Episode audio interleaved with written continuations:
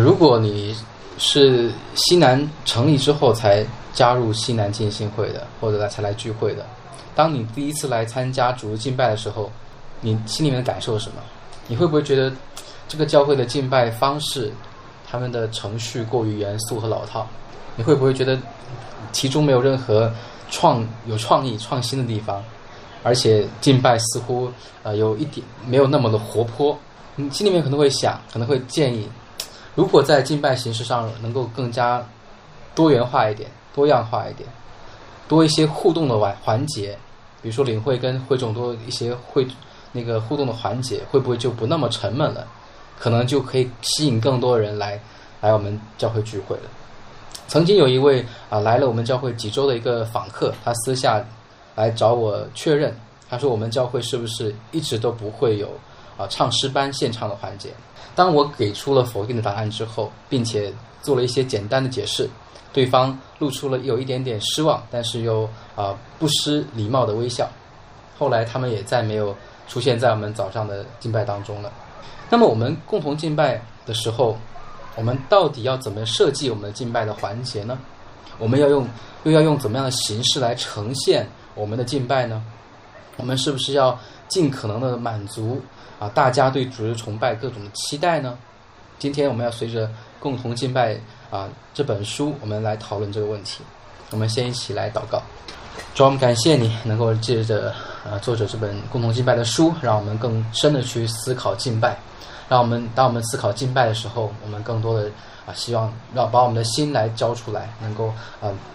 注视在你自己身上，而不是我们自己的感受身上。也求你保守我们接下来时间，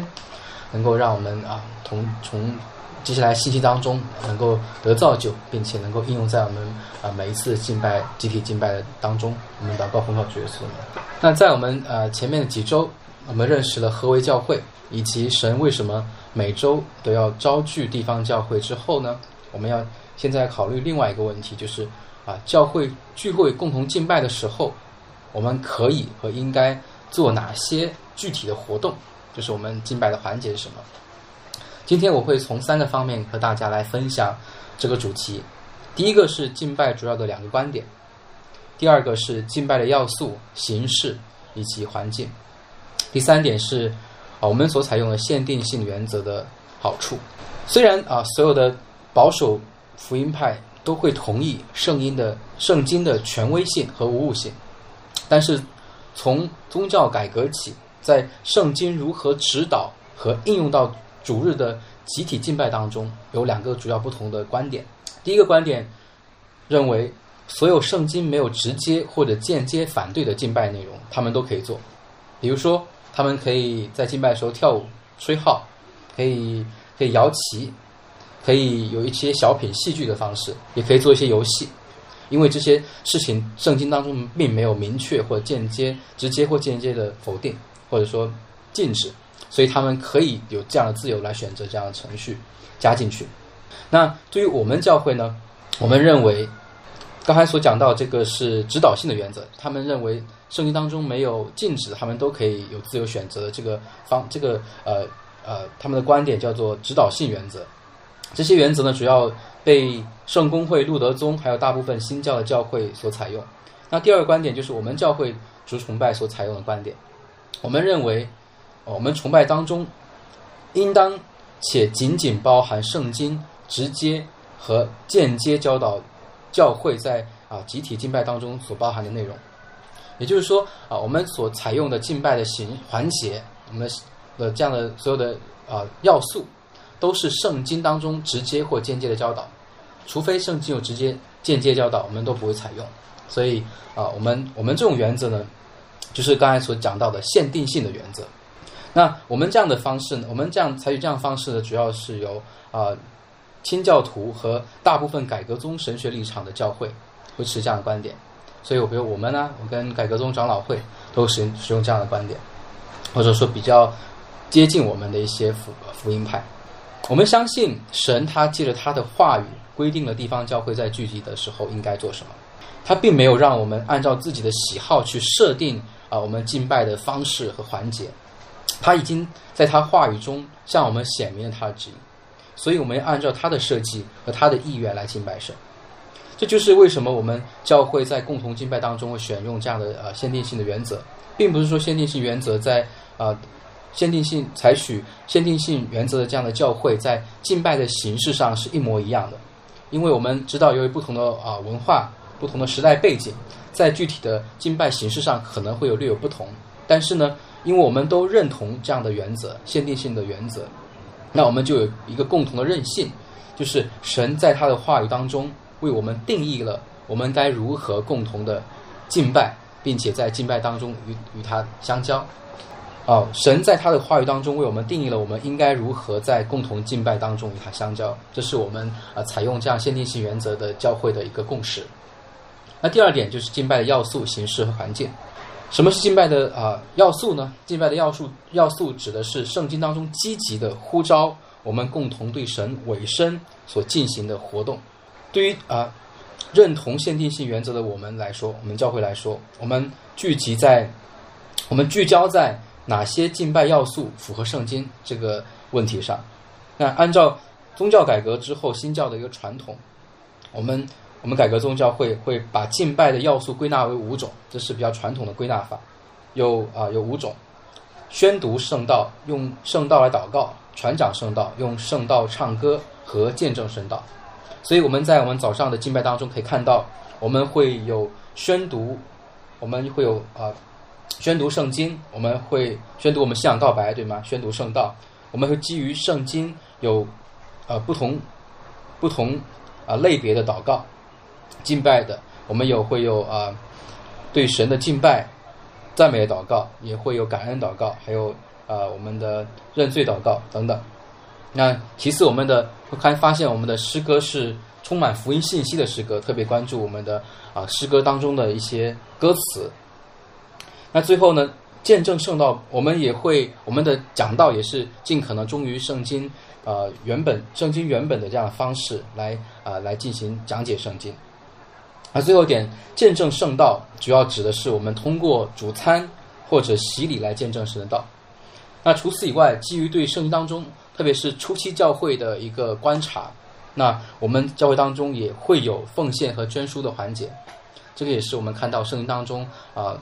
早期最初教会被建立的时候，应该有的样子，聚会的样子。那敬拜的形式呢，指的是我们通过什么样的方式来呈现呈现以上我们说的这些要素。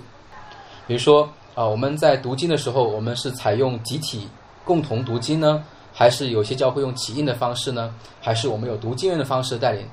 这个是不同的方式。那我们是用什么样乐器来帮助我们一起来唱诗敬拜呢？是用钢琴？吉他还是架子鼓等等，这是我们呃需要思考，我们才有什么样的方式来帮助我们敬拜。那我们在祷告的时候，是事先写好祷告词来啊来祷告呢，还是每一个人上来都用即兴的祷告？圣经并没有规定教会要用哪种形式来敬拜，但是圣经却给了我们足够的原则和智慧。所以，当我们寻求那些最可能啊最能够颂赞神、颂颂赞神、彼此造就。且能最能够传递福音啊信息的这样的形式的时候，这这些原则和智慧就会把我们引导到一个啊一个框架，能够帮助我们更好的来做抉择。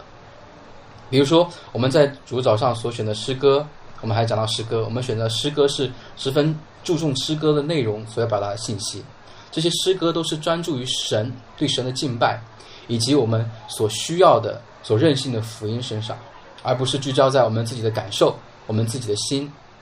但并不是说这些我们我们说我们在说的是主的敬拜，我们采取的呃采用的诗歌，也并不是说我们基督徒其他聚会的时候不能选唱一些流行的基督教的歌曲。我们也认为啊，会众彼此的对唱是我们啊一同参与彼此，我们一同彼此的对唱，呃，这样可以帮助我们每一个人更好的来参与敬拜。所以我们并没有使用啊。诗歌的领唱，呃，比如说有一个领唱或者唱诗班的献唱的样方式，但这也不并不意味着我们在圣诞颂歌、我们在复活节的时候不能够采用这样的儿童的合唱团或者有几个基督徒歌手来献唱的方式。我们更多指的是在我们的主日早上的这样的敬拜，我们应该选用什么样的方式，可以帮助我们更好的敬拜。第三点指的是啊，第三点是敬拜的环境。那这里敬拜的环境指的是我们在何时何地敬拜。比如说，我们早上是十点开始还是九点开始？我们是用自己租的地方，还是啊在酒店，或者是某个成员家里？还有我们敬拜的场所所所使用的各样的设备，也包含在这个环境当中。比如说，我们是要用投影仪、用音响、空调，呃，以前用的什么，呃，换风的系统等等。这些问题并不是圣经的要求，只要我们啊进行比较审慎的思考就可以了。这可能是，如果我们按照分类的话，敬拜的要素是最重要的，其次是我们关注敬拜的环境呃形式，在最后才关关注到呃环境的敬拜的环境这个问题。所以我们相信限定性原则和这类问题没有什么关系，跟跟这个环境，跟我们选几点开敬拜，跟我们选呃用什么投影仪。用哪种音响，还是怎么样的这样的环境没有关系，所以啊，限定性原则更多的是在敬拜要素上面，以及对敬拜的形式有所有一些指导的智慧。那第三个，我们来看看我们所采用的限定性的原则有什么样的好处呢？首先，限定性原则给了我们一个基于圣经的思考框架。限定性原则给了我们一个基于圣经的思考框架。我们要清楚限限定性原则，它并不可，它并不能回答关于主日敬拜的每一个问题。我们刚才说的第三类，就敬拜环境，它就回答不了，对吗？它只是帮助我们在思考我们要做什么，或者我们可以怎么啊怎样感动人的心的时候，提醒我们更应该关注另外一个问题。我们更应该关注神呼召我们做什么。限定性原则只是给我们提供了一个思想的框架。让我们如何在敬拜当中更加专注神自己，如何更好的服侍其他的肢体，造就彼此，而不是关注于在自己身上，也就是我们上头所说的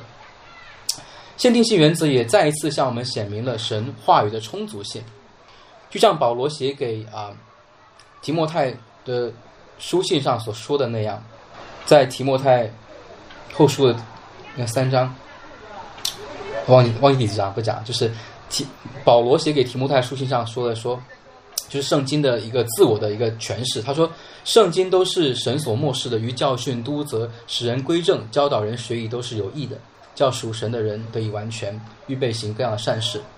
所以，基于这这些经文，我们也有充分的理由相信，在共同敬拜这个让我们这些属灵的人、神的百姓得益处。共同聚集的这个事情上面，圣经已经给了我们充足的教导、原则和智慧。我们并不需要再去依靠这个世界上所流行的是用什么样新的方式去吸引人。其次，限定性原则保障了教会的自由。我们乍一听可能会觉得我是不是说错了？限定性原则不是明明的给我们更多的框架，似乎给给我们更多的束缚吗？那比如说，超出圣经规定范围的，我们就不可以采用。怎么说，它给教会带来更大的自由了呢？给教会带来了自由了呢？我们知道，对于所有基督徒来说，圣经应该是我们每个基督徒最大的一个共识和最高的一个准则。当我们有不同的偏好，对很多东西有不同见解的时候，圣经是我们最大的公约数。同样，对于我们应该采用什么样的敬拜方式，才能够给我们每给教会给我们每个人带来最大的自由呢？答案就是要基于圣经的直接或者间接的启示，用这样的方式，我们才可以，呃，有让教会有更多自由，并且我们要基于圣经的原则。这也就是说，我们也就是我们为什么会啊推在我们的敬拜当中推崇用限定性的原则的原因。假设一下，如果我们的牧师，我们教会的牧师和长老，他们都是非常热爱戏剧的人。那他们就很想要在我们的敬拜环节当中去啊，用一些戏剧性的表达，或者说增加一些小品戏剧的方式，来能够让给人带来更多的冲击，因为他们深知到这个戏剧可以带给会众可能不一样的其他方式所代替不了的一些一些啊一些所没有的冲击和感受，但是殊不知这样的环节可能会让更多的人给更多人造成困扰和不自由。因为，首先这个并不是啊，圣经要求我们教会应该做的事情，但是因为他们要注意圣经，每每周来参加聚会，所以他们不得不参加一些让他们困扰的这样的一个聚集，所以这反倒是给更多人带来不自由。我只是想象了一个例子。所以呢，这些所有超出圣经范围的教导和的其他敬拜的环节，会给其他啊基督徒带来额外的单子，而这单子并不是神给我们的。限定性原则可以在圣经的框架当中保保障啊所有任性啊圣经的基督徒，也就是教会自由。所以我们说的是限定性原则保障了教会的自由，在敬拜当中的自由。第三，限定性原则引导教会学会去爱。在上周短讲当中，我们提到了罗马书第十四章，罗马呃保罗在啊聚集在提到聚集的时候，我们更多要看到其他人的需要。他在罗马书十四章第十五节说啊，你若因食物叫弟兄忧愁，就不是按着爱人的道理行。那限定性原则就是要提醒和帮助我们，也要把这样爱人的姿态、这样的心应用在教会的教会当中。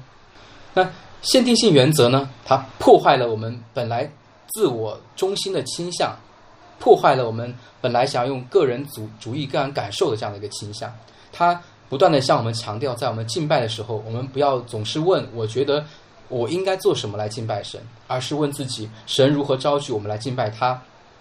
那我们也讲到，在上周讲到了共同敬拜，首先是神呼召我们纵向的向他献上的一个敬拜，同时限定性原则也让我们啊注意到，我们应该把注意力放在基督的心腹，也就是教会身上。他让我们认识到教会是一个啊聚集成为一体的一个身体。他呼召我们在聚会的时候要优先考虑啊对他人的爱。同样，神也呼召我们在共同敬拜的时候啊彼此的造就。所以，当我们对敬拜有不同意见和看法的时候，我们不要总是以自己的感受、自己的喜好为第一的考量，而是更多思考怎么样能够更好的造就他人、造就基督的身体。路易斯有一句话名言说：“完美的教会敬拜是这样的，我们在其中几乎没有意识到敬拜本身，我们的注意力一直在神身上。”